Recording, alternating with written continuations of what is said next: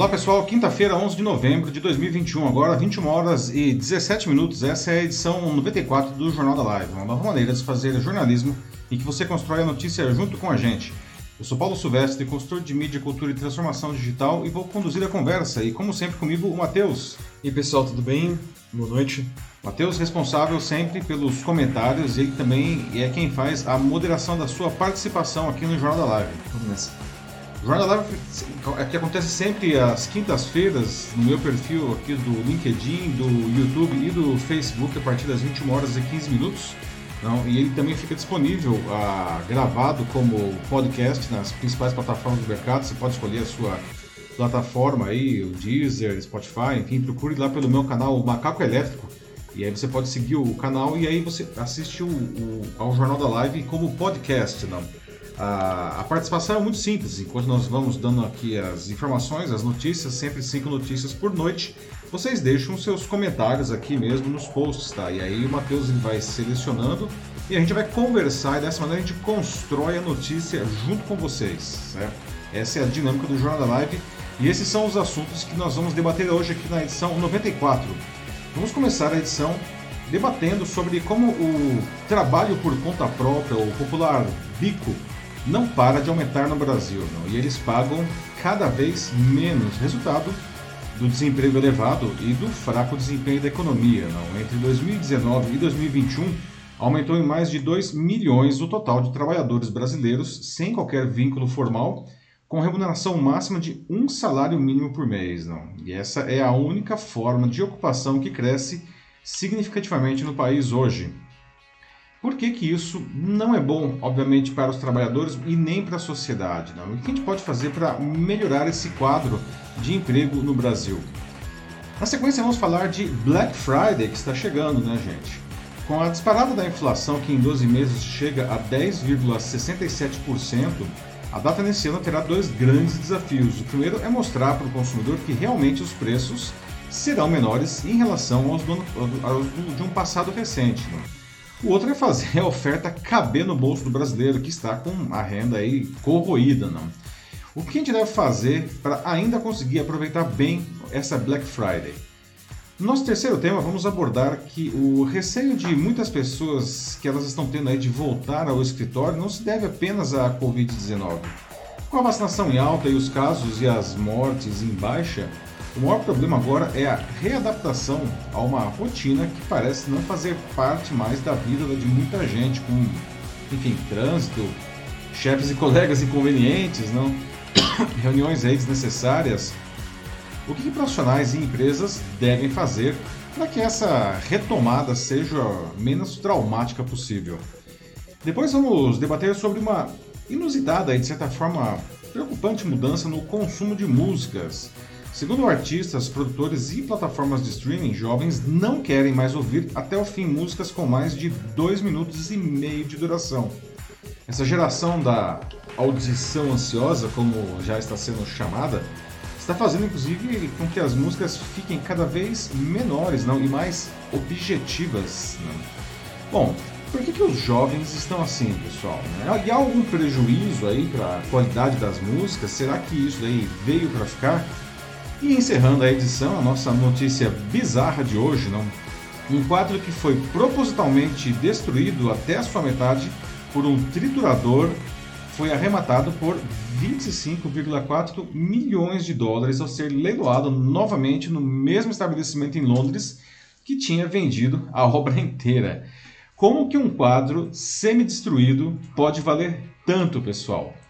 Bom, então agora iniciando aqui os nossos debates da edição 94 do nosso Jornal da Live, né, vamos começar falando ah, da piora na qualidade do trabalho por aqui. Não? O Brasil está se transformando no país dos bicos, pelo jeito. Né? E o total de trabalhadores sem carteira assinada e com ganho mensal de até um salário mínimo, ou seja, R$ 1.100, né? Uh, vem aumentando consistentemente e chegou a 2 milhões de pessoas desde 2019, né, em exatamente 24 meses. Isso já representa 55,6% dos trabalhadores que atuam por conta própria, ou seja, pessoal aí que está na situação mais precarizada mesmo, ganhando até um salário mínimo. Né? Segundo um estudo da consultoria e dados a partir de informações da PNAD contínua do IBGE, trabalhar por conta própria é a única forma de ocupação que cresce significativamente no, no Brasil hoje. Não? E esse grupo soma mais de 25 milhões de pessoas, ou 28,3% dos ocupados total. Né? Ah, também o número de brasileiros com curso superior, isso é uma coisa bastante importante gente trazer aqui. Não? Brasileiros que têm curso superior, eles estão trabalhando por conta própria, não aumentou muito, aí chegou a aumentar, aí teve um ganho de 643.600 pessoas nesse período, né? pessoas com curso superior, e infelizmente também ganhando menos e fazendo coisas que nem, é, nem são da sua área. Não. Isso é resultado do desemprego elevado né? e do fraco desempenho da economia, segundo os analistas. E eles acham que essa situação é muito ruim, né? ah, tanto para, para os trabalhadores, evidentemente, mas também para a sociedade como um todo. Né? Por que, que, apesar de estarem exercendo alguma atividade, a situação desses trabalhadores é ruim, então, pessoal? E o que, que a gente precisa fazer para melhorar esse, esse quadro e evitar que mais pessoas, inclusive pessoas com boa formação, cheguem a essa situação complicada? Né? E como que vocês, né, deixo mais essa pergunta aqui enquanto eu trago mais informações, vão pensando aí, como que vocês sentem essa precarização do trabalho aí na sua realidade ou, na, ou das pessoas próximas a você, os amigos, a, parentes, enfim. Como que essa, essa situação está atingindo aí vocês? Não? Bom, para os autores do estudo do IDADOS, o aumento de mais de 2 milhões de pessoas recebendo até um salário mínimo e o acréscimo de cerca de 700 mil trabalhando por conta própria revela que mesmo entre aqueles que já estavam nessa condição, boa parte passou a obter uma remuneração ainda menor. Não? É, e é uma maior precarização de um tipo de trabalho que sempre foi ruim, não? se comparado, enfim, a outros trabalhos, aí, e particularmente trabalhos com carteira assinada, a CLT. Não? E esse movimento seria resultado também da pandemia. Não? Obviamente teve um impacto aí. Não?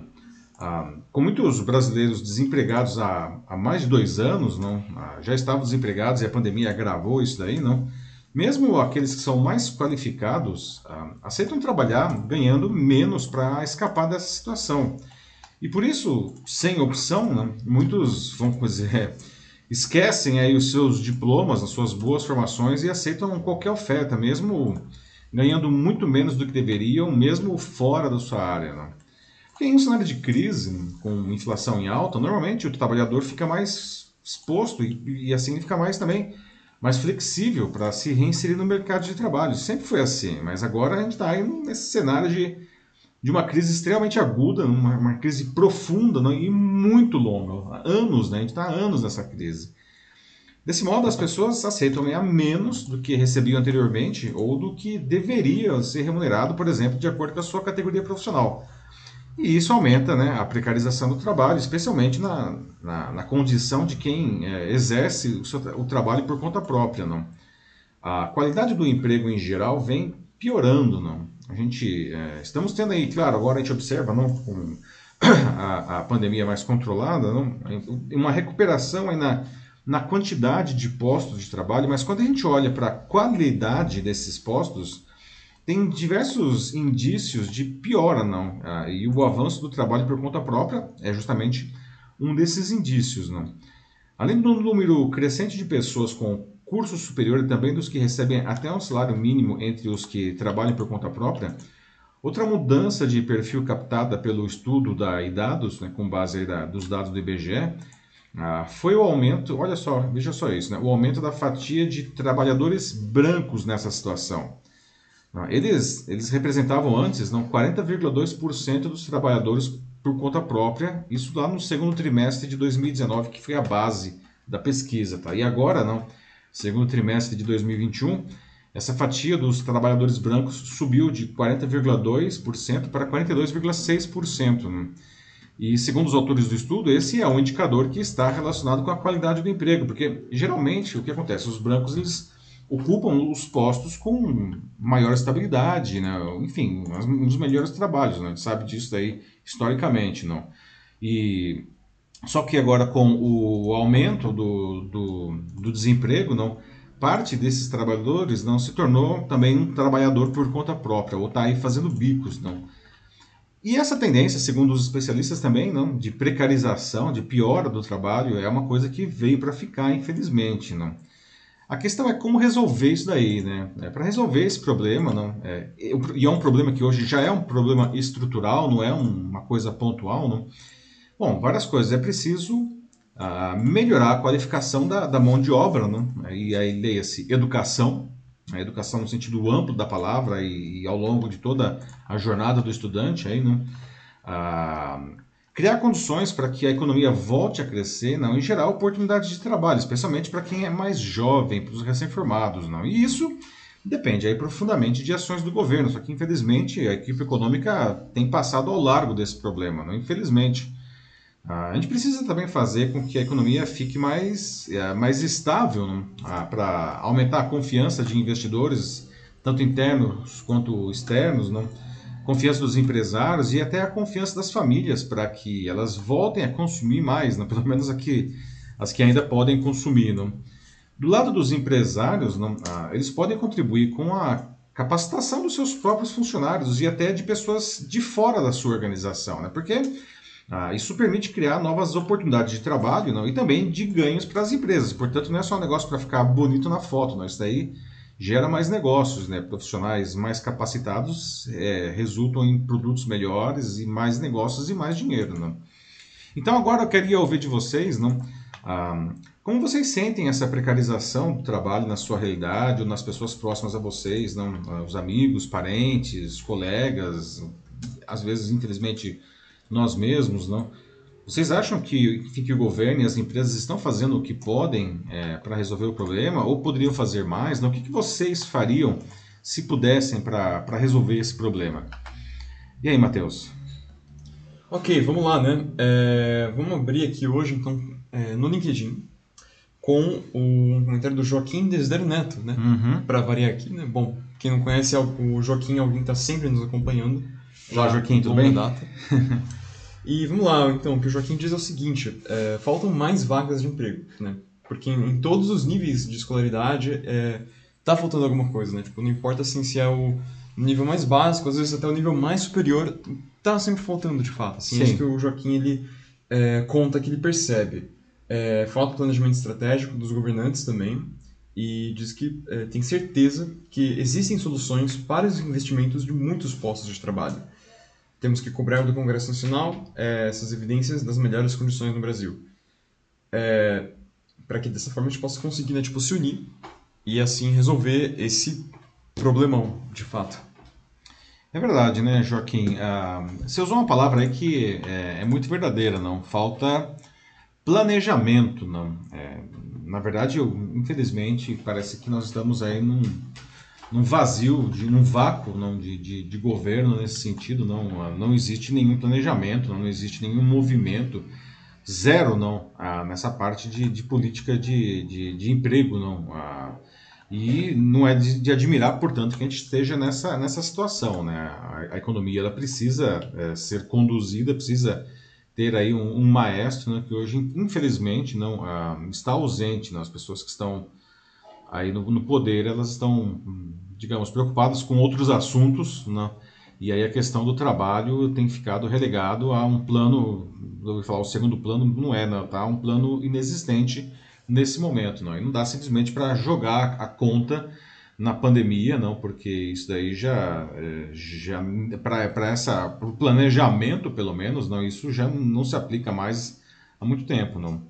E, é uma pena, mas precisamos planejar mais e executar, não. Ah, e, e, o dinheiro, não, que a gente está vendo aí todo esse parece que o Brasil tivesse sem dinheiro, mas quando a gente olha os números aí, né, enfim, rolando no Congresso, não é muito dinheiro, muito dinheiro. Só que eles estão de novo também colocados aí em locais aí, digamos, que não são os locais de interesse da população, né? Exatamente. Não, e você vê, né? Tipo, agora a gente está sem emprego, né? E tá uma situação muito, muito ruim, mas quando chegar perto das eleições, todo mundo vai estar falando de emprego. Todo mundo, todos os candidatos, todos os partidos, emprego vai ser o foco. Assim, emprego vai virar uma, como é, tipo, em todas as eleições, uma espécie de moeda de troca. É, mas é que tá, né, Matheus? Sempre é mesmo, sempre foi assim, isso não é nenhuma novidade, sempre foi, sempre será, né? Ah. É, mas só para ressaltar que é vergonhoso, uhum. assim, eles não mudam, justamente para que eles possam continuar usando isso como, como esse recurso eleitoral. É. Uhum. E vai ser usado novamente, né? Vai ser vai, usado novamente. Vai. A próxima eleição, a gente está vendo aí distribuições de verbas, né? não, não só ah, para congressistas, mas enfim, ah, tentar levantar aí o, o, o valor aí do, do, do, Auxílio Brasil aí que substitui o Bolsa Família, não? Ah, mas ah, e outras questões vão aparecer certamente aí o trabalho sempre é uma dessas questões que aparecem, não? Mas isso já foi usado na eleição anterior e, e independentemente aí da, da, da pandemia foi um, uma não política, não infelizmente o que, o que nós observamos nesse cenário é o que chegamos onde nós chegamos hoje, não? A pandemia realmente foi aí uma pá de cal em alguma coisa que infelizmente já vinha ah, muito mal. Sim, mas agora que a gente está, parece que finalmente caminhando para esse final da pandemia, é, qual que é a sua visão então, do mercado? Assim, como é que você sente que, que isso vai, vai afetar assim, especificamente é, as vagas de emprego? Porque a gente está numa época agora que uhum. é normal que tenha um, um boom em vagas, né? em, em áreas, principalmente aquelas ligadas a vendas, né? Por causa do, do fim do ano, varejo. Black Friday e Natal, né? É, mas depois, assim, o que, que você acha que vai acontecer? Então, essa é uma excelente pergunta. não ah, O varejo, ele depende necessariamente do, do da, da, capacidade de consumo das famílias, que infelizmente está muito achatado, não? E não é de hoje. Aí a pandemia, uma vez mais, teve um, um fator de, determinante nisso daí, não? Ah, o que deve acontecer é, o, enfim, o crescimento de contratações aí como é, acontece todo ano, mas infelizmente elas devem acontecer em um patamar inferior aí ao de anos anteriores. Não vou dizer no ano passado, porque ano passado foi um ano totalmente atípico, porque a gente estava no auge da, da pandemia, não? Sim, exato. Mas infelizmente a gente não deve ter as contratações dos níveis de anos anteriores aí, não? E outra coisa que é ruim, não, duas coisas na verdade que são ruins dele, que vem logo na sequência disso, né, é que tradicionalmente parte desses, desses profissionais contratados, por exemplo, pelo varejo, a indústria não, porque a indústria, assim, o que vai ser vendido na Black Friday e no Natal, isso já está produzido, né? Então a indústria não vai contratar. O que tinha contratado já contratou, e, infelizmente ela não contratou muito, a gente já viu aí, não? Ah, mas ah, uma coisa que tradicionalmente acontecia é que passado o período de festas aí, não, quando chegava em janeiro, ah, essas vagas, parte dessas vagas temporárias, elas, elas acabam se, é, se, se tornando definitivas, não? E o que é sempre bom, né, para começar o ano aí com um, uma taxa de emprego melhor. Ah, e não se sabe ainda exatamente o que vai acontecer, né? Quanto, qual vai ser a, a conversão aí das taxas, é, a conversão dos empregos temporários em empregos definitivos, a conferir. Mas uma coisa que deve acontecer, porque isso é um movimento que já vem se observando aí com a reabertura da, economia, com a flexibilização das regras, não, é que os salários não eles tendem a, a ficar mais baixos, não. Ah, mesmo quem é contratado ah, em condições aí né, com CLT mais, não, ah, os salários devem ficar mais baixos, infelizmente, não. É, pois é. Pois é, o, Joaquim acabou de escrever aqui mais uma vez, né? Diz que não acredita nas falácias que os mentirosos dos políticos aparecem né? Quando é que eles contam toda vez que eles aparecem na, na televisão e...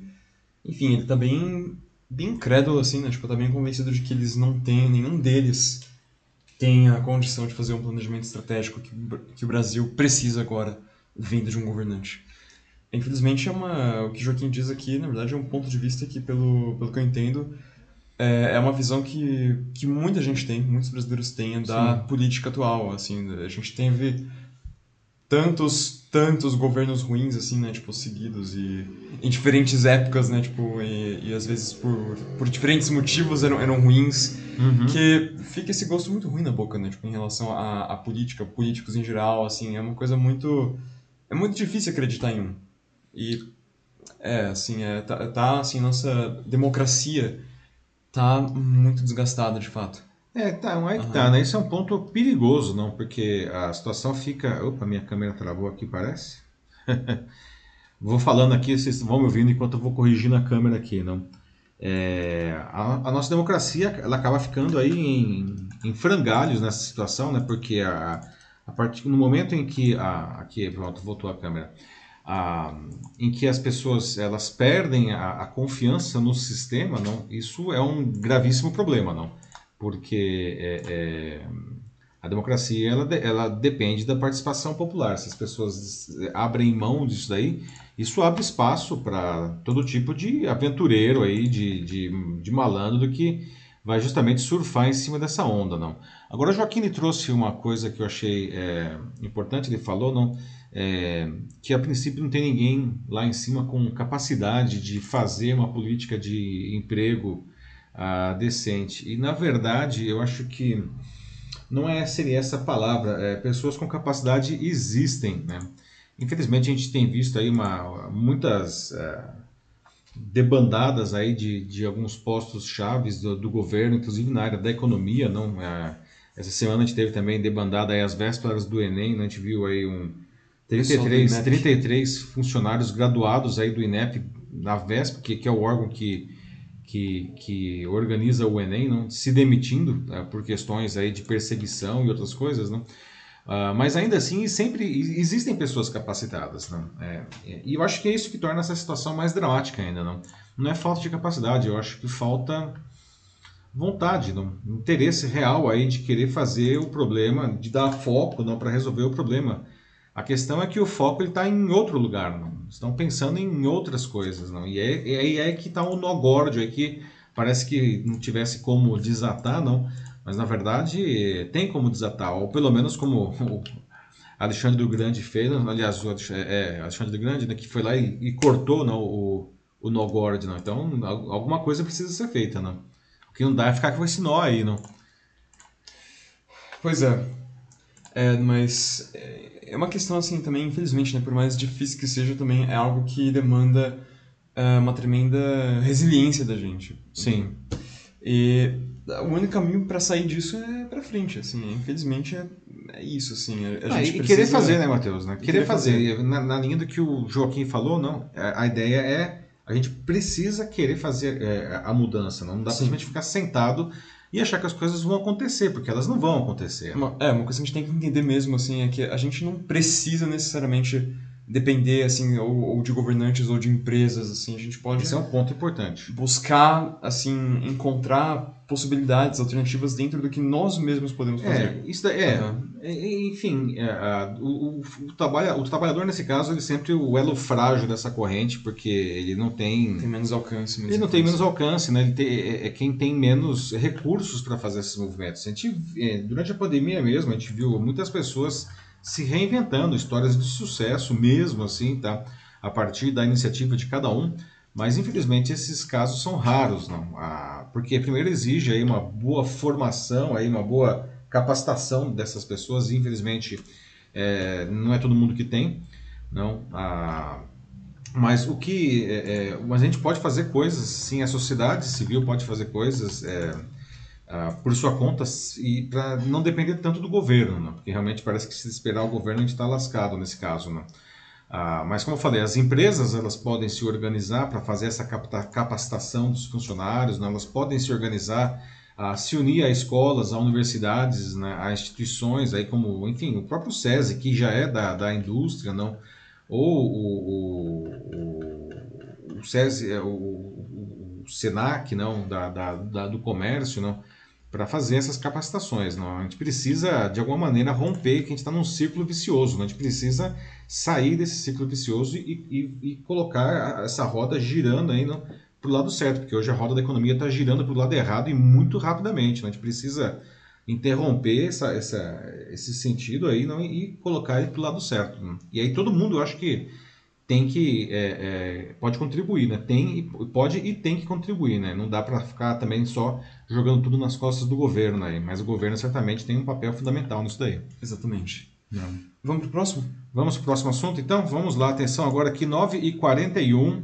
Não, vamos falar agora de Black Friday, pessoal. Não? Ah, bom, com a disparada da inflação, né, que em 12 meses chega a 10,67%, a data nesse ano terá dois grandes desafios. Né? O primeiro é mostrar para o consumidor que realmente os preços serão menores em relação aos de um passado recente, aí, não, do ano passado pelo menos, ou, ou desse agora do meio do ano, não?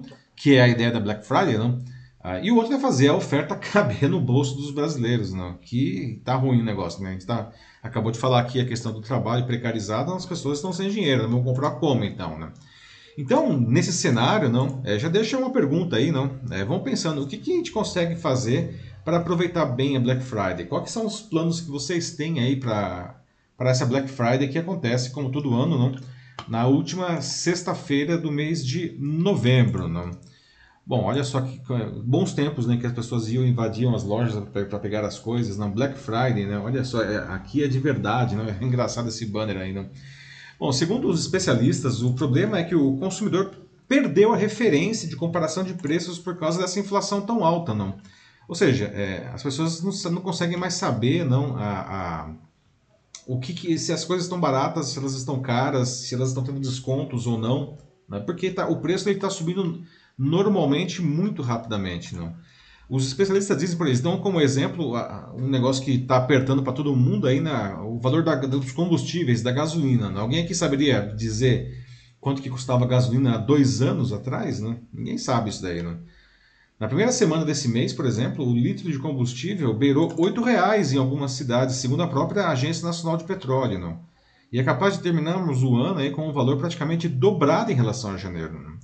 Essa falta de memória de preço da, das pessoas, não, que serve de base para comparação, para avaliar descontos, não, também se aplica, por exemplo, a uma coisa que vende muito na, na, na Black Friday, que são os eletrônicos, não, os eletro, eletroeletrônicos, enfim. Não. É. É, esses produtos, eles vendem, é uma coisa super tradicional é, na Black Friday, não, tanto que desde 2014 é, a Black Friday, não sei se vocês sabem disso, ela supera o Natal na comercialização de eletroeletrônicos. Aliás, muita gente já usa a Black Friday para fazer compras para o Natal, né? Hum, verdade. É. O evento, né, Black Friday, já responde por um quinto dos negócios do setor aí de, de pelo menos em valor, não, ah, de, de eletroeletrônicos no ano, né? Só que agora, por causa dessa pressão de custos, não, em razão aí da escassez de matéria-prima, da alta do câmbio, do, do dólar, aí, não, é, que de, desde o início da pandemia aí, é, teve um reajuste médio de 30% nos preços de eletroeletrônicos para o consumidor final. Não? Então, veja só como que fica difícil a situação nossa como consumidor. Né? Imagine um produto que custasse, por exemplo, aqui 100 reais, 100 reais não? Há dois anos atrás. Não, esse produto hoje ele custa 130 reais por causa simplesmente da inflação. E aí vai ter o desconto da Black Friday. Se for um bom desconto, esse produto ele vai custar 110 reais. Ou seja, mesmo com um bom desconto, em muitos casos esse preço ele vai estar tá maior do que era antes da pandemia. Então as pessoas elas perdem realmente a referência, não? Ah, e sem falar que tem muitas outras coisas aí que, que encarecem os produtos, não, além da própria inflação e do dólar, não, insumos tipo aço, plástico, não, o aço aumentou 97%, o plástico aumentou 40% nesse ano, não, sem falar frete e outras coisas, não. Então, o que acontece não é que isso tudo vai acabar impactando aí os preços da Black Friday e o desconto vai ficar eventualmente maior do que era ah, ah, antes da, da pandemia, não. E aí, diante desses desafios, a indústria e o varejo eles estão tentando fazer umas parcerias aí para manter os preços da Black Friday uh, esse ano os mesmos da Black Friday do ano passado. Né? E já levando considerando toda a, a, inflação que teve nesse período. Mas os analistas dizem que isso deve ser difícil de conseguir. Não? Por isso o mercado acredita que o evento desse ano vai ser bem, bem assim, mais ou menos, né? sem grandes descontos. Né? Ah, não tem o apetite, a indústria e o varejo, de verdade, eles estão sem apetite para fazer promoções, não? porque justamente a inflação está muito elevada, não? Está ah, faltando produtos, está faltando insumos, não? E aí, não, o que, que o pessoal está pensando em fazer, não? Diante da, como não vai ser possível, enfim, ah, cortar os preços muito, não? Os varejistas eles estão tentando fazer o seguinte, né? É, é melhorar a forma de pagamento, né? deixar mais suave a parcela, fazer a parcela caber no bolso das pessoas. Né? Tem lojas aí que estão prometendo parcelar em até 30 vezes sem juros né, produtos no cartão de crédito da, da própria loja, né? compras da Black Friday. Né? Então, tem uma preocupação grande de fazer as parcelas não caberem no, no bolso do cliente, do cliente, porque, enfim, como não vai ter desconto generoso, pelo menos vai ter parcelamento mais vantajoso. Né? E aí eu queria ouvir de vocês agora, né? É, o que, que, vocês acham né, disso daí? Não? Ah, como estão os seus planos aí para Black Friday? Não? Vocês estão pensando em comprar alguma coisa? Vocês acham que vocês vão comprar, enfim, mais ou menos que nos anos anteriores? Não? Aliás, se vocês quiserem também, uma pergunta que é importante, né? Tem a Black Fraud, né? Tudo como a gente fala, tudo pela metade do dobro, não? O que, que a gente faz? O que, quais são as técnicas que vocês usam para não ser enganados aí por ofertas mentirosas na Black Friday? Ok, vou começar agora pelo YouTube, que está nos acompanhando, a Ana Lúcia Souza Machado. Oi, Ana. Ela disse que esse ano ela vai preferir é, deixar o dinheiro guardado, bem quentinho, e quem sabe ano que vem, né, é, conseguir alguma coisa melhor com isso. Uhum. Vai guardar o dinheiro no colchão aí, Ana? bem quentinho, né? É, bom, Ana, né, você realmente, é, eu acho que é uma consumidora aí um, que representa bem esse momento aí no que, que os próprios analistas estão apontando, né? Uh, muita gente que, diante aí da, dos desafios que foi, nossa, a gente está passando aí não, por um, um, ano e meio bem desafiador, não bem desafiador mesmo, não para o país inteiro, não. Uh, e muita gente que realmente deve é, acabar não usando as suas reservas aí, não, se é que tem alguma ainda, para fazer compras, não. Então vai, vai guardar para o ano que vem, não. Agora, aqui no LinkedIn, eu tenho o Denis Castro, que ele disse que a Black Friday né, é geralmente para quem tem dinheiro de sobra, ou né, vai lá, compra um produto, ou pensa em comer, enfim. E não só dinheiro de sobra, né, mas alguém que tá, assim, que é bem persuadido, né, que acaba tomando essa decisão de ir lá comprar uh, por impulso mesmo, não precisa ser necessariamente alguém com, com grana, muitas vezes até não é. Uh, então ele fala aqui de que entrar em dívida agora é uma loucura para 2022, assim, é preocupante mesmo, assim. E, diz então que por conta disso não vai comprar nada, porque a renda não está batendo, não é o bastante. É. Tem que ter consciência e não ser persuadido. É, pois é, não, é, está trazendo um ponto importante aí, né, famílias que já estão naturalmente endividadas, não? É, nesse caso, como a Ana sugeriu, não, é, a melhor coisa é não contrair mais dívidas, não, porque ah, é, nem sempre o pessoal vai ter 13 terceiro, a gente está vendo aí, acabamos de ver aí nossa primeira notícia aí, não? A precarização aí do, é, do trabalho, não? muita gente está trabalhando por conta, quem está trabalhando por conta não tem 13 terceiro, né? Que é um negócio que tradicionalmente o brasileiro costuma usar para justamente pagar dívidas e fazer as compras aí de, de fim de ano, né? Sem 13 terceiro não tem como fazer isso daí, não? Isso é uma coisa que acaba impactando ainda mais aí no, a, Black Friday. Né? Essa Black Friday, infelizmente, eu acho que vai ser uma Black Friday magrinha, né? Mas vale lembrar que no ano passado, veja só, o Denis traz uma coisa interessante aí, não, essa questão da dívida, não? A, a Black Friday do ano passado, que foi uma Black Friday no auge aí da, da pandemia, não? É, no final das contas, não, ela acabou superando as expectativas. O mercado tinha uma expectativa até um tanto pessimista, o que era bastante razoável de se imaginar, não? Eu não vou dizer que foi um, uma Black Friday maravilhosa, não, mas ela acabou sendo um pouco melhor do que esperado, entre outras coisas, é, por conta de, do auxílio emergencial que ainda estava sendo regularmente pago aí, não, com um valor razoável. Não. Ah, esse ano, enfim, a conferir aí os resultados disso tudo. Não. Ah, vamos ver. Ah, também tem aqui agora a Dalila Araújo no LinkedIn, que diz que o mercado não está aquecido para compras ainda realmente ela não, é, não se vê nenhuma vantagem, talvez pela necessidade de compra de algumas pessoas, mas ainda assim, as condições de pagamento talvez ajudem, mas não ao ponto de, de, de dizer, né, ela, a Dalila diz aqui, né, de chamar isso uma vantagem. Ela, então, ela também é do time que não vai comprar nada.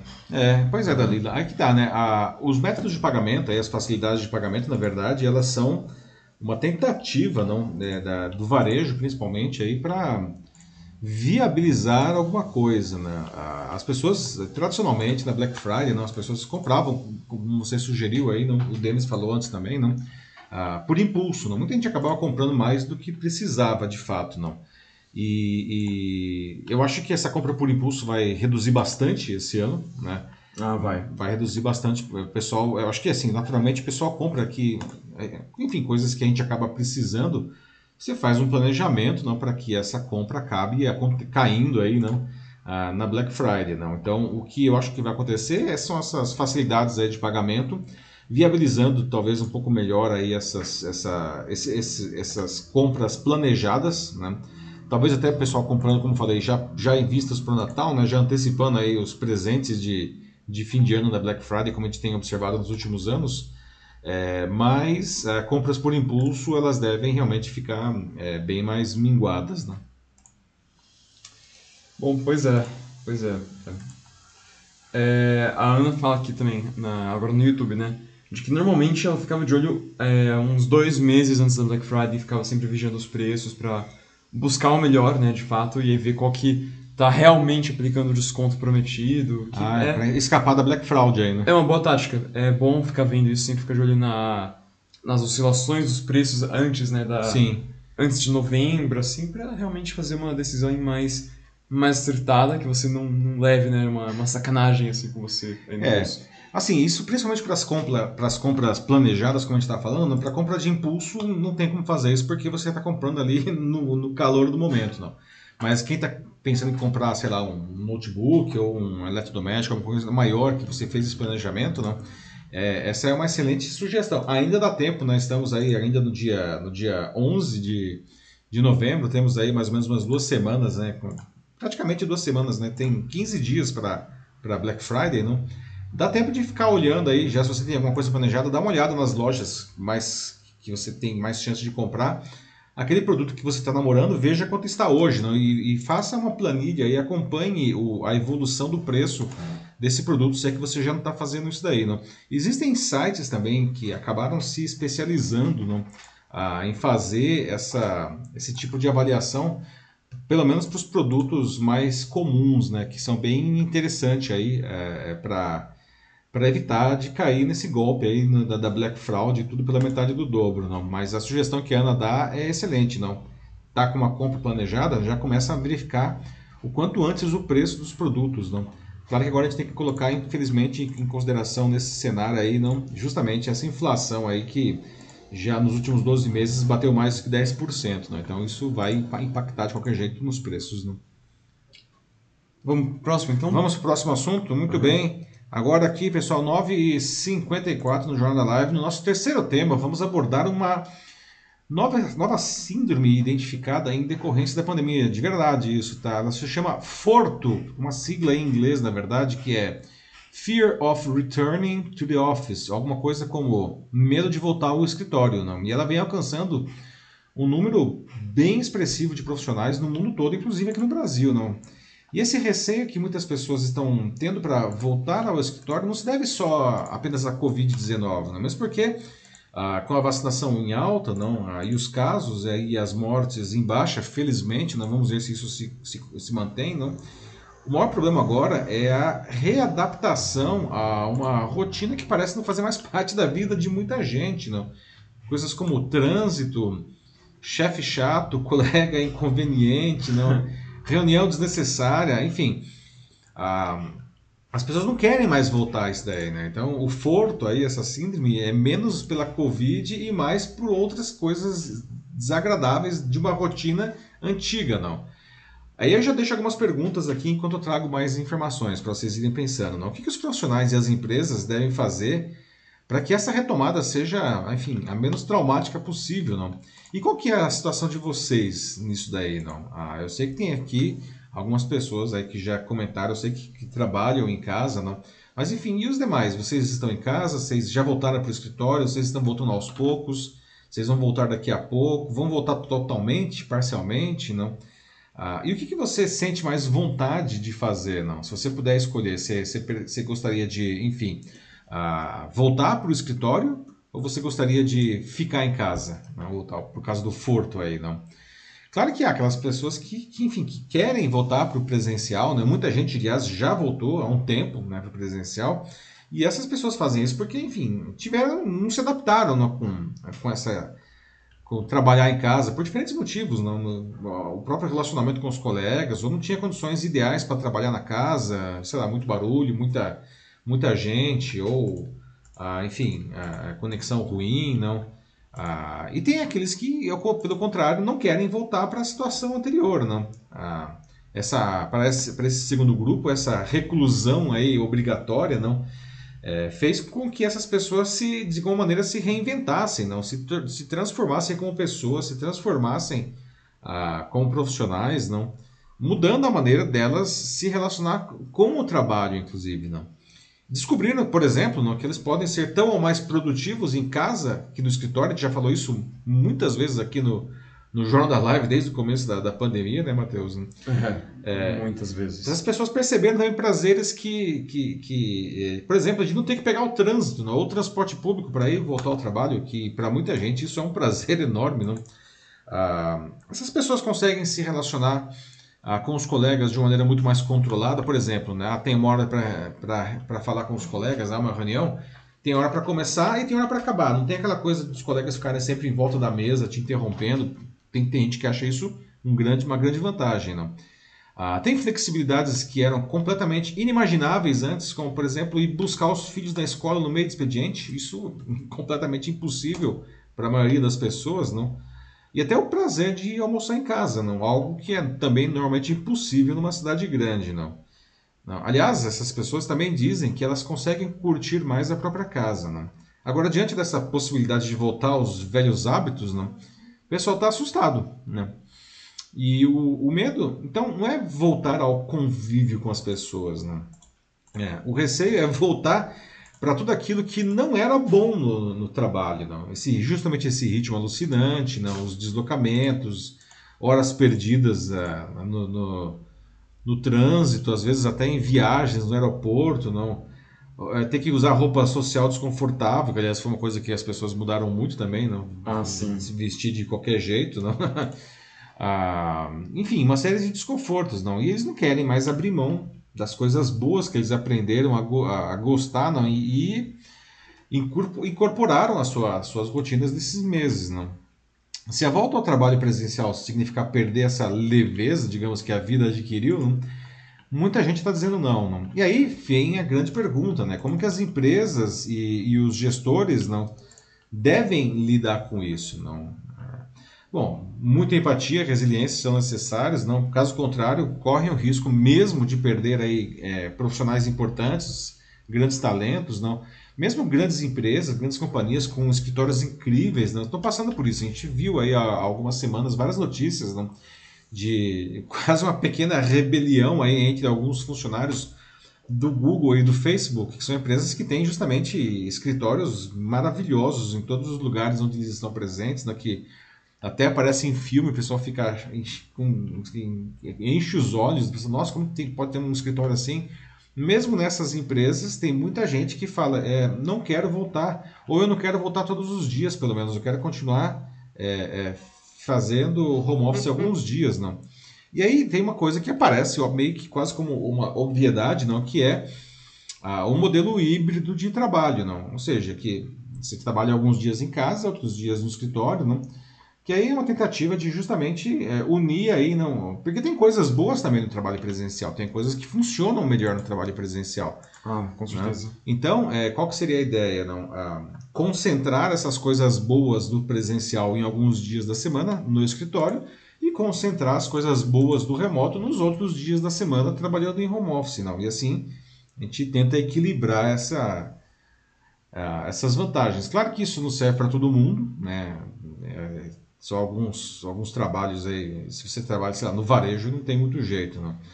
Ah, então, ah, pessoal, o que, que o, é, vocês acham não, que, que, que, pode ser feito? O que, que vocês fariam? Né? Qual é a situação de vocês, como eu falei, perguntei agora há pouco, não? Vocês, vocês estão em casa, vocês estão no escritório, vocês vão voltar, vão voltar pela metade, enfim. É, e vocês fazem, vocês sentem aí o, o, o, tal do forto, essa síndrome aí de fear of returning to the office, não? Vocês sentem alguma coisa nesse sentido? E aí, pessoal? Pessoal diz aí, Matheus? O Denis escreveu aqui no LinkedIn, ele disse que se for comprar algo... Uh, perdão, não, entrei errado. ele disse que, uh, que as empresas precisam dar mais oportunidades para uh, eh, quem está acima da idade. Aqui ele se refere ao próprio caso dele. Sim. Ele está tendo muito problema aqui para poder ser realocado, né, encontrar uma nova vaga é, por conta do, do, problema sério que existe também nas empresas, que é do etarismo. O etarismo, exatamente, que uhum. também né, vem ganhando bastante destaque aí, né? Inclusive nas redes aqui, quem está no LinkedIn vê bastante essa história do etarismo, não? e é uma coisa gravíssima mesmo, não? porque é, isso é um negócio que a gente já falou bastante aqui, né, Matheus, várias vezes, não? Ah, é, é, um negócio que é, é, difícil de entender, assim, não é difícil de entender, mas é difícil de aceitar, não? Ah, como que as empresas, quando os profissionais chegam aos 40 anos, quando o cara está ele tá começando a entrar no, auge intelectual dele e que ele tem experiência para justamente contribuir de uma maneira mais estratégica com a empresa, ele passa a ser visto como um profissional velho, entre aspas, não, e que, portanto, ele logo, logo vai ser dispensado. Não? Ah, e isso é uma visão completamente distorcida da realidade, não? porque é, o, a, a, a, experiência não, não adianta, não, ninguém ganha experiência em livros, ninguém ganha experiência na faculdade, a gente ganha experiência ralando nas ostras, não? Então isso leva tempo, portanto, não. Ah, então quando o cara ele chega num ponto em que ele poderia justamente contribuir mais com a companhia, justamente pela experiência que ele tem, ele acaba sendo colocado de lado, não. E isso é uma questão bastante delicada mesmo. Perdem as empresas, eu acho perde naturalmente esses profissionais que ficam com dificuldade de se recolocar. E eu acho que perde a sociedade como um todo, não? Porque e isso eu vejo em diferentes indústrias aí que eu atuo que eu, como consultor, não? É, o que acontece é que a qualidade do produto, não da empresa, diminui, não, justamente porque você tem um monte de gente com um gás enorme e vontade de trabalhar e conhecedor das tecnologias, que são as pessoas mais novas, mas que falta a experiência, às vezes administrativa, a experiência de produção que esse pessoal mais sênior acaba é, é, sendo preterido. Né?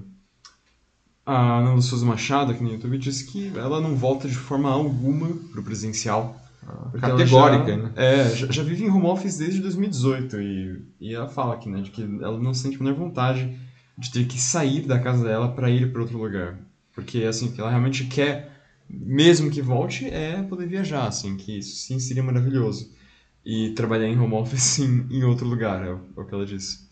É, ou vai virar um nômade digital aí, né, Ana? Que é. você vai literalmente carregar o trabalho para onde você for, não? Que é uma categoria profissional aí que tem muita gente que faz aí, não? De você, não importa onde você esteja, você vai trabalhar porque tanto faz, não? É, bom, a Ana, ela é uma profissional que de certa forma foi privilegiada, não de maneira sem querer, digamos assim, de ter adotado o home office antes da pandemia, em 2018, ela falou aí, não?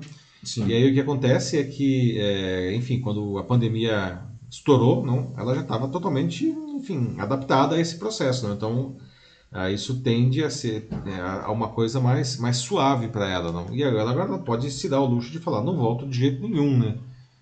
É, Moisés. É, assim, eu sou bem o contrário da, da Ana, né? Tipo assim, eu não, não gosto do home office, não me acostumei com isso aqui já há mais de um ano e meio, mal vejo a hora de voltar. E para mim, casa e trabalho, assim, são coisas que não deviam se misturar. Eu gosto muito, assim, de ter um espaço para trabalhar, eu sinto que eu foco muito mais e produzo muito mais e, acima de tudo, eu me sinto bem melhor. Eu, me, é, eu acho até mais, daqui, para mim, pelo menos, uhum. acho mais saudável. Então, é, não. não. Sim, mas é, justamente, né, pessoas diferentes com, é, com desejos diferentes. Né? Realmente tem muita gente que quer, que, que sempre quis, né, que não, não, simplesmente nem se consegue se adaptar. Você ainda se adaptou, né? Conseguiu fazer tudo que você tinha que fazer, é estudar, tudo, né, Matheus, aqui de casa, né, nesse período. De um jeito ou de outro o negócio aconteceu, não. Sim. Mas tem gente que não consegue por diferentes motivos, até mesmo por falta de infraestrutura, né? Como você vai fazer home office se você tem uma internet ruim? Né? Aí fica bem mais complicado, o buraco é mais embaixo, né? Agora tem mais um comentário aqui é, no LinkedIn também, é da, da Lila Araújo. Ela pergunta é, várias coisas, na verdade. Primeiro, ela quer saber qual foi o foco em relação às empresas do setor privado. Tipo, é, se referindo ao trabalho remoto. Porque ela, por exemplo, vem atuando na indústria e ela não teve esse modelo de trabalho, mas só apenas o presencial. Mas acredita ela que meio termo seria ótimo. Uhum. Né? Então, meio como se fosse um regime híbrido. Né? Um regime híbrido, uhum. Ela conclui aqui dizendo que a gente precisa socializar, então ela acha bacana o, o presencial. É, eu concordo mais com a Dalila, sou mais estilo dela. Uhum. Mas o home office permite você curtir, ela coloca aqui entre aspas, melhor é, ou a sua casa, ou a sua família. Então, os dois têm suas vantagens, mas é, ela dá aqui uma solução, né? Tipo, que acho que é a mais diplomática, né? Que é cada um poder escolher o seu. Que uhum. é um negócio que a gente observa também em algumas empresas, né? Sim. É. Eu tenho visto empresas que, inclusive, estão fazendo é, alterações nos contratos de trabalho, não?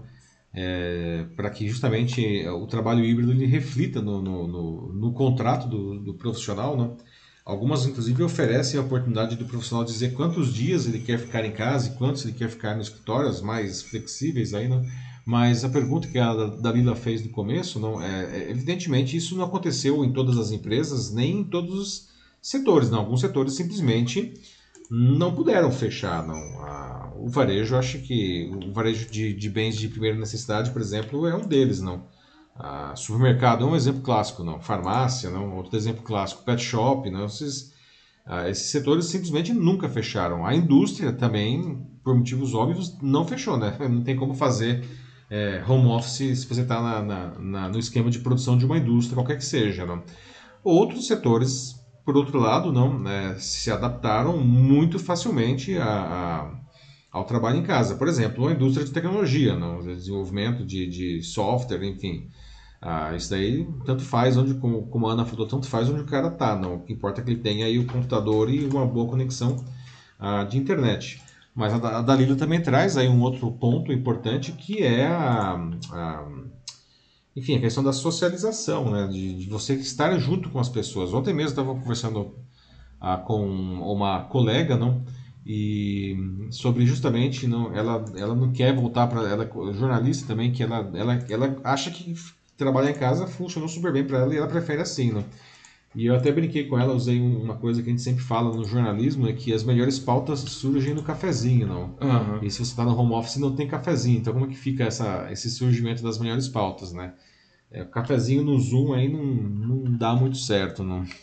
Tem até aqueles happy hours, né? Tipo, é. mas não é a mesma coisa. É, não é, evidentemente não é a mesma coisa. Né? Eu participei de vários happy hours aí, não, alguns bastante criativos aí, né? Que empresas fizeram, me convidaram, criativos mesmo. Nossa, o pessoal se superou, mandavam coisas assim, sei lá. Uma vez eu lembro que eu fiz um happy hour ah, com o pessoal da SAP lá do grupo de influenciadores que eu faço parte, que era com um mestre cervejeiro.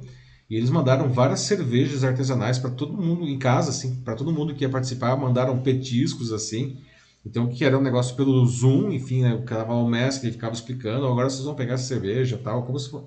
Só que estava cada um na sua casa. É a mesma experiência? Não é. Mas naquele momento em que estava tudo ainda muito fechado, até que foi um negócio criativo dentro do possível. Foi bem legal, eu diria até. É, se você tem uma empresa, se você tem os recursos mesmo para fazer uma coisa assim bacana, certamente aí os seus funcionários vão agradecer muito. muito ah, sim, mesmo. Né? De novo, né? Tudo é uma questão de, de ter condições para fazer essa adaptação, né? Sim. Uh... Bom, vamos lá então. Vamos lá.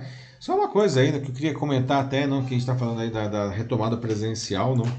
E a Ana, que está aqui nos assistindo, que é, é, do setor aí de, de, de, eventos e tudo mais, não? Ontem é, eu participei, eu já tinha participado de algum ah, de alguns eventos, digamos, semipresenciais, não, em que ah, eu estava em um estúdio gravando alguma coisa que estava acontecendo ao vivo e o público estava remotamente. Não? Ontem é, foi o meu primeiro evento presencial de fato, né, que foi a Conarec, que aconteceu é, a, a, aqui no Transamérica Expo Center, que foi uma retomada interessante, não, com, realmente estavam levando bem a sério os cuidados, máscara, tinha que ter uh, o comprovante de vacinação na entrada e tudo mais, não, e estava muito mais vazio de qualquer jeito o evento, não.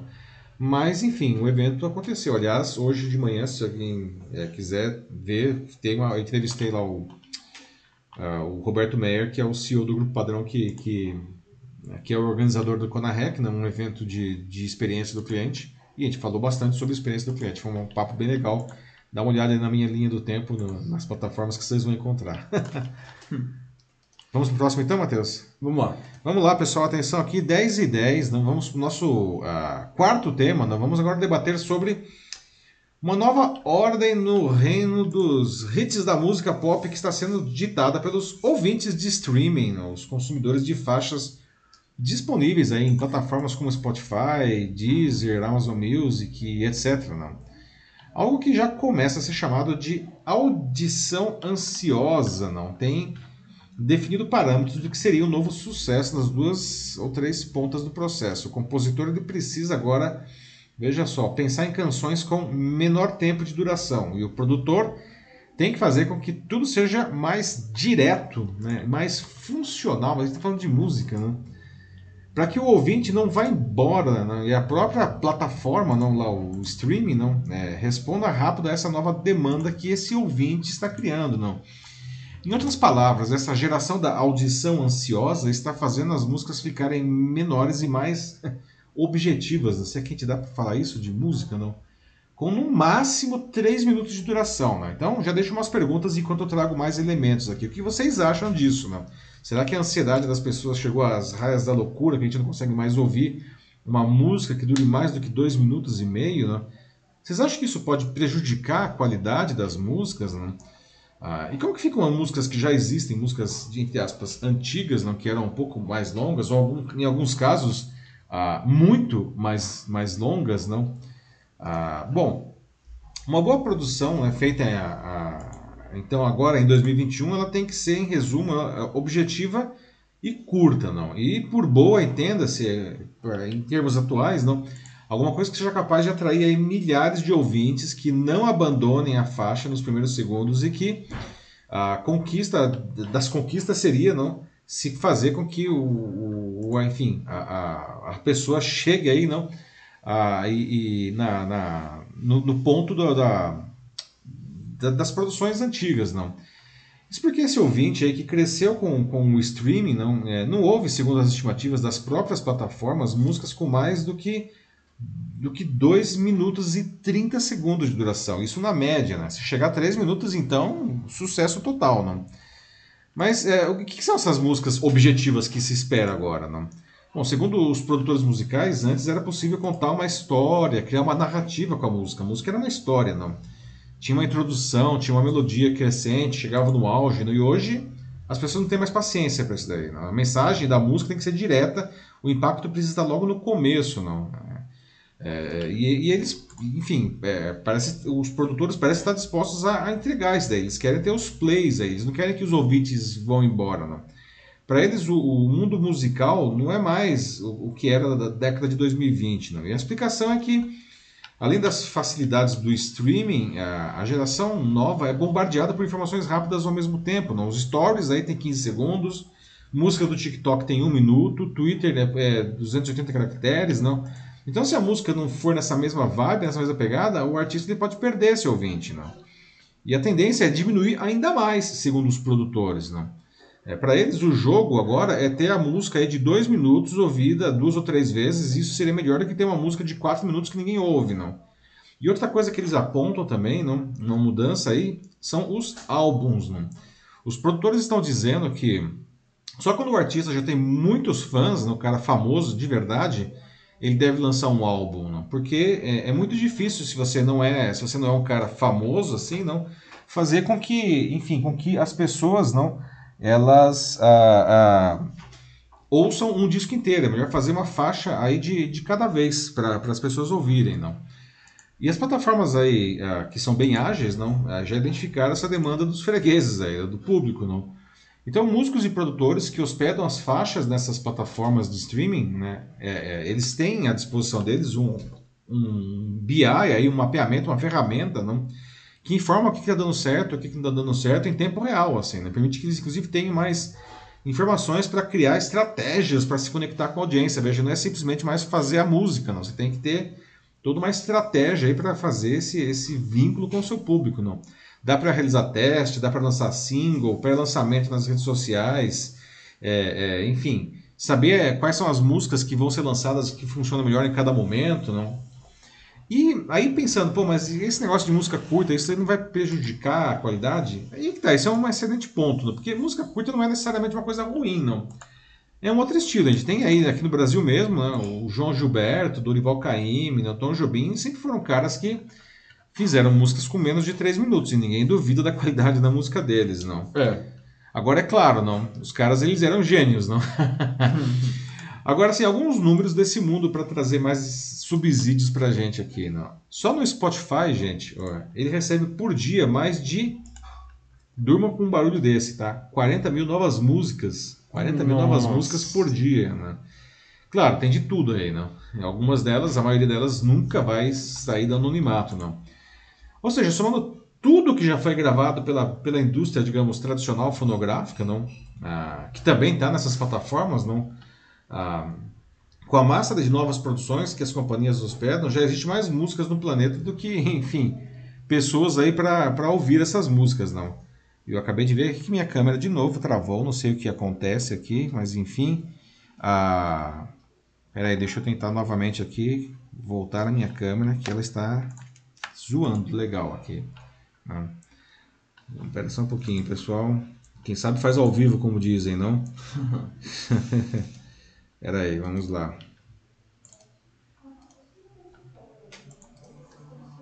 Aí estou eu novamente, de volta agora. Ó. então, eu queria ouvir agora né, de vocês, não, como que a gente faz para não banalizar, né? A, porque a, a, a gente, é uma arte, não? Só que esse negócio de fazer as músicas tão curtas, a gente não vai banalizar isso daí, não? Será que a gente não vai esvaziar essa magia, não?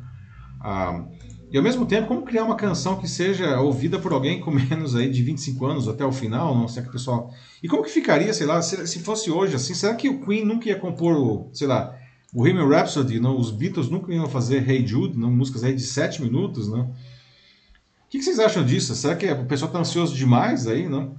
Que, como que vocês veem essa nova realidade musical? E aí, Matheus, o que o pessoal diz? É, algumas pessoas têm expressado choque aqui, né? Como a Viralice Oliveira. Ela fala que tá. Nossa, não acredito no tema, né? Como assim? Imagina, imagina a galera escutando algo como Led Zeppelin vai, tipo. Nossa! Stairway to Heaven. Stairway to Heaven é um uhum. excelente exemplo, né? Considerado aí uma das melhores músicas da história do rock, não? Que tem aquela introdução lá da guitarra e da flauta. Que e dura um minuto, assim, uhum. não? E é uau, assim, o, lá, o clímax da música vem depois de quanto? Cinco minutos, não? É, a o música... Robert Plant começa a detonar lá, não? A música inteira tem quanto tempo mesmo? Stairway to Heaven deve ter uns sete minutos também, não sei, minutos. não sei dizer também de cabeça. Bem assim. comprido assim. para os padrões atuais. É, nossa, dá para colocar três músicas aí dentro de Stairway to Heaven. E é, de novo, né, considerada aí uma das melhores músicas da história do rock, assim como o Bohemian Rhapsody também, né, que também tem uns sete ou sete minutos aí, né? Que mais? Veralice, mas força, tá? Eu acho que, enfim, é, não quer dizer que todo mundo tem que gostar do mesmo jeito da música, né? Eu continuo ouvindo Stairway to Heaven e achando Sim. sensacional. É, eu também. Bom né? que não é todo mundo, né? Eu gosto das músicas assim. É. Ah, às vezes eu, as músicas, as mais curtinhas eu nem me acostumo, justamente porque elas duram muito pouco, então eu falo, putz, já acabou, assim. É, mas, veja só que interessante, né? É uma questão de como a gente se relaciona com a música, né? Quando parece que a música vai ficar boa, ela acaba. Aí você fala, pô, mas já acabou? é, então. É, eu não gosto muito de música curta, assim, tipo, se é três minutos, assim, tipo, só assim é, pra mim, é pouco. Uh, bom, quem mais? É a Ana Souza Machado disse que daqui a pouco a música vai durar, tipo, um tempo só, tipo, de um hello e tal. É só um olá, talvez daqui a 50 anos, não sei. E ela fala, né, tipo, então, um outro exemplo aí, super difícil hoje pra maioria escutar, então, Faroeste Caboclo, Legião Urbana. Nossa, é, pois é, nós temos aí os representantes nacionais, né? Faroeste Caboclo, Caboclo. A música é tão comprida que virou filme, né? Deu pra fazer um filme. Sim. Deu pra fazer um filme a partir da, da letra da música, não. É, o Legião Urbana também tinha umas. O Legião tinha músicas curtinhas, é Tempo Perdido, é uma música que dura seus 3 minutos. Aí tem o Faroeste Caboclo, que dura também seus 7, 8 minutos, né? Nossa, sim. É. Acho que chega a 9, se não me engano. Nossa, é, pois uhum. é, o Faroeste Caboclo é sensacional, né? Uh, Artemis Romano diz que acha que são um bando de ansiosos. É. Sim. e como? E como, né, Uhum. É. Sim. Eu acho que é isso. É isso, pessoal. Uhum. Terminou aí os comentários. Vamos lá, tudo bem. 10 e 20 aqui. Estamos num bom tempo. Pessoal, chegamos aqui agora na nossa notícia bizarra de hoje, como sempre, encerrando a edição, não? E veja só, essa notícia é bem bizarra mesmo, não? Ah, um quadro do artista britânico Banksy, né, foi, ele foi, que foi propositalmente destruído até a sua metade por um triturador escondido na moldura, foi arrematado agora por 25,4 milhões de dólares. Né? E curiosamente ele foi leiloado de novo no mesmo estabelecimento em Londres que tinha vendido a obra inteira. Agora dá para te falar isso, a obra que estava inteira. Aliás, por um valor bem menor. Não. Como assim, gente, essa história de um quadro que foi destruído de propósito? E, como assim um quadro destruído de propósito ele pode valer tanto? Não. Bom, essa daí é a obra ah, tá vendo que ela tá pela moldura, né? Tá, tá até a verdade. E a parte de baixo, não sei se dá pra vocês verem que foi, ela foi cortada em tiras assim, não? Pela máquina, não? É isso que aconteceu, não? O, o que restou de um quadro do Banksy, destruído pela metade por um triturador, o triturador estava escondido na moldura, não? Ah, e isso aconteceu na hora que o quadro foi vendido, não? O quadro original inteiro, não? Ah, veja só como que aconteceu, não? Ele foi é, a, a, esse, na, naquele primeiro leilão, não, que o quadro estava inteiro ainda, não? Estava lá na, na, na Sotheby's lá, Sotheby's lá em, em, Londres, não? E aí, enfim, quando o, o quadro que se chamava Menina com Balão, não? Ele estava sendo leiloado e aí quando o o leiloeiro ele bateu o martelo porque alguém tinha oferecido aí um lance de 1,04 milhão de libras, né? que dá aí, bem dizer, os seus 7, 8 milhões de reais aí, né? No momento em que o cara bateu o, o, o martelo, é, acionou-se um triturador, né? Que estava escondido ali na, no, na, na, moldura do quadro e o quadro começou a descer para desespero, as pessoas olhando e falando, ninguém acreditava que o quadro começou a descer assim e começou a sair para fora da moldura triturado, né? E aí. e, e, assim, tem, tem, gente que acha, né, agora, como assim? Agora o quadro voltou e vai ser. Ele está sendo vendido, foi vendido, não, ele assim, triturado pela metade, o pessoal acha que é mentira. Mas não, ele, realmente o quadro foi triturado na hora ali, ah, quando, foi, quando o cara bateu o martelo e o cara pagou, né? Aquilo lá que ele tinha falado, não. Tem outras pessoas que falam, ah, mas a Sotheby's, a casa de, de leilão aí, não sabia disso daí, não. Mas o próprio Banksy, que é o, o, artista, disse que eles não sabiam, que ele planejou praticamente uma pegadinha isso daí, não? Sério? Na verdade é uma intervenção, né? A, a, só, o próprio leiloeiro, não? Quando ele viu assim, tipo, né? O que está acontecendo, não? Ah, e aliás é curioso porque o Banksy, não? Ele é, ele é um, um artista ah, especialista em fazer intervenções com as suas obras, né? Tanto que é, ninguém sabe quem ele realmente é. A maior parte das suas obras acontecem, né, são pichações, digamos, são grafites, não pichações não, grafites, grafites. não. E, e a polícia de Londres procura o Banksy, né? ele é o cara procurado, né? então ninguém sabe exatamente quem que é o Banksy, ele, ele é o anônimo mais famoso do mundo, não. É. Aí, bom, voltando à história aqui do quadro dele, não, a, a obra que, que se chamava a, a como que era aqui, a menina com balão, né? Uh, depois ela, ela mudou de nome, não. Agora ela se chama Love is in the Bin, ou seja, o amor está na lixeira. Né? é a mesma. Veja só, né? então, é, a, a, a, em outras palavras, essa semidestruição da obra original, né, da, da menina com balão, não, fazia parte né, é, de uma intervenção para criar a obra final definitiva que é O Amor Está na Lixeira. Não? E essa, digamos, essa nova versão foi vendida por 18,6 milhões de libras. Nossa. Lembrando que, que, o original era 1,04 milhão de libras, não. Nada mal para algo que tem 18, no nome. Pois é, 18 milhões de libras foi, ou seja, é, é 18 vezes aí praticamente, não, o que o que foi vendido originalmente, não. E aliás, esse valor que foi arrematado agora, não, três vezes maior do que era estimado, não. E aliás, também é o recorde para leilões de obras do do Banksy, né? É, é, curioso que o próprio leiloeiro da, da Sotheby's, o, Oliver Barker, né, ele brincou não, que é, ele deu, sim, os lances ele demoraram 10 minutos só, não? E aí ele falou que, que ele estava morrendo de medo que quando ele batesse o martelo agora, se a obra não sei, não ia acabar, acabar de ser, de ser triturada depois, mas não, né? Ela é. parou realmente por aí, não? Ah, e aí, não, a Sotheby's disse que ah, essa, essa obra se enquadra numa história ilustre aí de anti-arte, não. Enfim, pessoal, o que vocês acham dessa história, desse processo? Né? Esse é um processo criativo, não do Banksy, não. Ah, mas assim, imagine você lá na obra original, Menina com Balão, você fala do lance lá 1,04 milhão de libras. E aí quando o cara fala dou-lhe uma, dou-lhe duas, dou-lhe três, e quando ele bate o martelo, ou seja, você vai ter que pagar aquilo, né? A obra começa a ser triturada na sua frente, não? Como que você se sentiria, não? Naquele momento, não? Talvez depois, né, quando você descobre que aquela obra, enfim, ela poderia vai poder ser revendida e ganhando mais, não ia ser tão, tão ruim a sensação. Mas na hora mesmo deve ter sido um negócio meio, meio angustiante, não?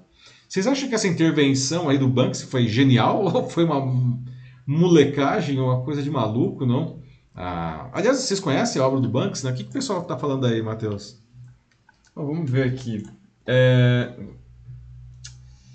é, bom, a Veralice fala que isso é coisa de filme, né? A Veralice Oliveira lá no, no LinkedIn, negócio muito difícil de acreditar, assim, o cara fazer isso, né? Ele coloca a própria obra dele no leilão só pra Pra ser destruir destruída. ela mesmo, assim, e fazer isso como uma forma de...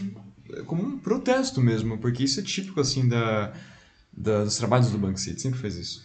É, pois é, né? É. Mas é, é curioso, a gente, dá pra gente ficar até pensando, né? Isso daí é um processo destrutivo ou criativo? Ah, eu... eu É, porque criou, ele mudou o nome da obra, inclusive, né? é, Criou uma nova obra destruindo a anterior, destruindo parcialmente a anterior, né? Eu diria criativo. A arte, assim, pode ser tudo aquilo que o, que o, o autor né, da obra ele envisionar. Então, é, para ele foi isso, assim, ele quis passar uma mensagem através disso, né, através da, da, da destruição aí dessa, dessa obra. E até mesmo mudou o nome, ou seja, foi claramente intencional. É, então, sim, para ele isso é arte, então, para mim, é arte também. Assim, tinha uma mensagem ali. Pois é, no final das contas, a destruição foi construção, né? É. Mas bem legal, né? Bem louco isso daí, bem louco. Acho que a ideia dele era justamente é, protestar contra a, a banalização que se faz da arte, pelo menos aí, da forma que ele, que ele compreende, né? Que, que acontece nesses leilões, né? Que é um negócio muito mais de status, então ele vai lá com a obra dele, mas transforma a obra em, em lixo e ainda por cima a obra é vendida por um valor super caro, então acho que ele conseguiu o que ele queria. É, eu acho que o objetivo foi atingido aí, não? Ah, acho que ele provou o ponto dele, né? Certamente. E fez uma boa grana também. É, também fez uma boa grana, sem dúvida nenhuma. A Ana a Ana Souza Machado fala aqui, né? Tipo, imagina a cara do leiloeiro, vendo ele ser picado na frente dele. tipo, desliga da tomada, para, para tudo, né? É, eu falo, né? Tipo, não deixa de ser uma coisa bem bizarra do autor da obra ele querer causar isso, né? É quase um coringa da arte. Boa, eu gostei da referência. Pode ser até, pode Foi ser. a Ana que falou isso daí? Foi a Ana. a Dalila Araújo fala que ela não iria gostar, não. É, assim, se, se eu fosse o cara que. Se eu fosse o leiloeiro, né? Se eu estivesse comprando o quadro, eu vejo ele daquele jeito que ele é, né? Eu gostaria de, de receber o quadro daquele jeito que ele era Pois antes, é, né? né? Antes dele Exatamente, ser né? Ah, mas como eu não sou o cara, né? Então, pra mim, eu achei legal. Aham. Pois é, né? É quase como você colocar o um milhão de libras no, no triturador de papel, né? É, É sensação mais ou menos essa, assim. é exatamente isso. É, bom, É parece isso? que é isso. Aham. Muito bom. Ok, pessoal, então estamos chegando aqui ao final da edição 94 do Jornal da Live. Né? Vamos ver aí.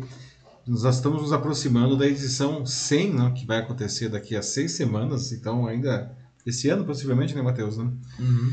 E lembrando que daqui três semanas também é o outro produto principal aqui em vídeo, que é a Pílula de Cultura Digital, que sempre nas segundas-feiras, né? Vai chegar a edição 300, né? 300 semanas já, daqui três semanas. Aí, olha Pois só. é. Olha só. Mas enfim, pessoal, obrigado aí pela participação de vocês aqui. Não, o Jornal da Live sempre acontece com, com os comentários de vocês e um prazer muito grande. E boa sexta-feira para vocês, bom fim de semana que já está chegando. E a gente se vê na semana que vem com a edição 95 do Jornal Live, na quinta-feira, a partir das 21 horas e 15 minutos, aqui no Facebook, no YouTube e no LinkedIn. Um abraço a todos. Tchau, tchau. É isso aí, gente. Muito obrigado por assistirem, todo mundo que pôde participar e que pôde comentar também ainda mais. O jornal não existiria sem vocês e isso aqui é pra vocês também. Então é muito bom ver que vocês gostam disso aqui que a gente faz é, para vocês, né? Que vocês fazem também, justamente essa ideia. Bom, é isso aí então, gente. Obrigado. é, se cuidem, tenham uma boa noite, um bom fim de semana e até semana que vem. Tchau, tchau. Até.